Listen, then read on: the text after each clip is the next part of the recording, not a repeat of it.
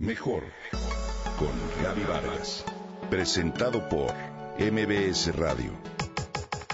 Comunicación, imagen, familia, mente, cuerpo, espíritu. Mejor con Gaby Vargas.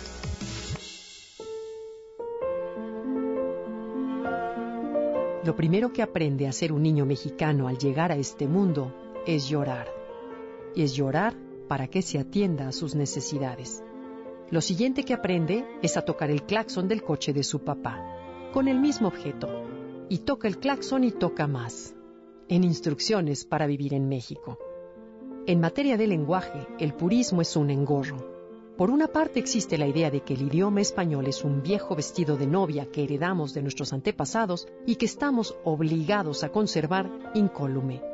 Bueno, si seguimos con la metáfora, podemos decir que los vestidos de novia antiguos no sirven más que para ponérselos y verse como cadáver.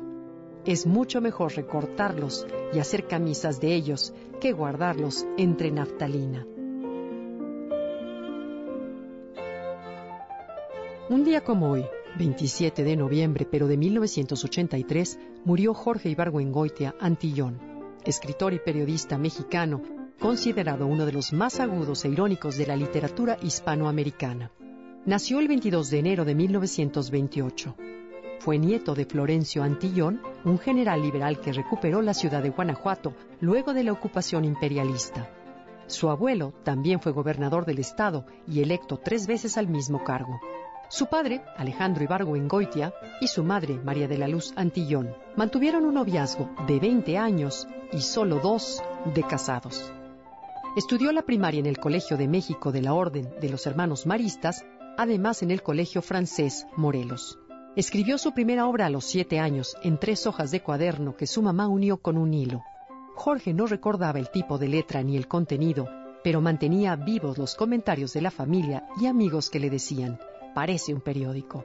Jorge estudió en la Facultad de Filosofía y Letras de la UNAM, fue un hombre de letras que incursionó en varios géneros literarios tales como teatro, novela, relato breve, cuento infantil e incluso artículos periodísticos. Tomó clases de teoría y composición dramática, impartida por Rodolfo Usigli, donde tuvo como compañeros de generación a Emilio Carballido, Sergio Magaña, Luisa Josefina Hernández y Héctor Mendoza. Su primera novela, Los Relámpagos de Agosto, publicada en 1965, es una devastadora sátira sobre la Revolución Mexicana, gracias a la cual recibió el premio Casa de las Américas. Trata sobre la rebelión del general Escobar en 1929 contra Plutarco Elías Calles, cuya inspiración real es el asesinato de Álvaro Obregón.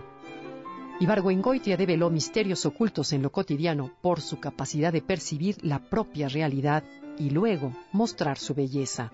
Su novela Las Muertas se inspiró en un sonado caso de lenocinio en Guanajuato. El libro fue llevado al cine por Felipe Casals bajo el título Las Poquianchis. Colaboró en el periódico Excelsior y en las revistas Proceso y Vuelta. En 1973, la pintora Joy Laville, de origen inglés, se casó en segundas nupcias con Jorge.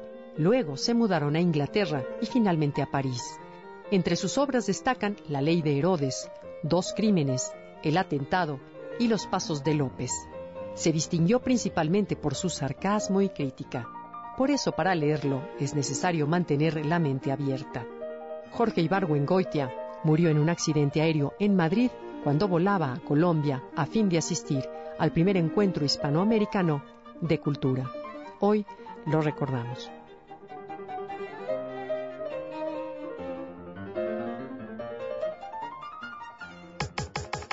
Comenta y comparte a través de Twitter. Gaby-Vargas. Gaby-Vargas. Mejor con Gaby Vargas. Presentado por MBS Radio.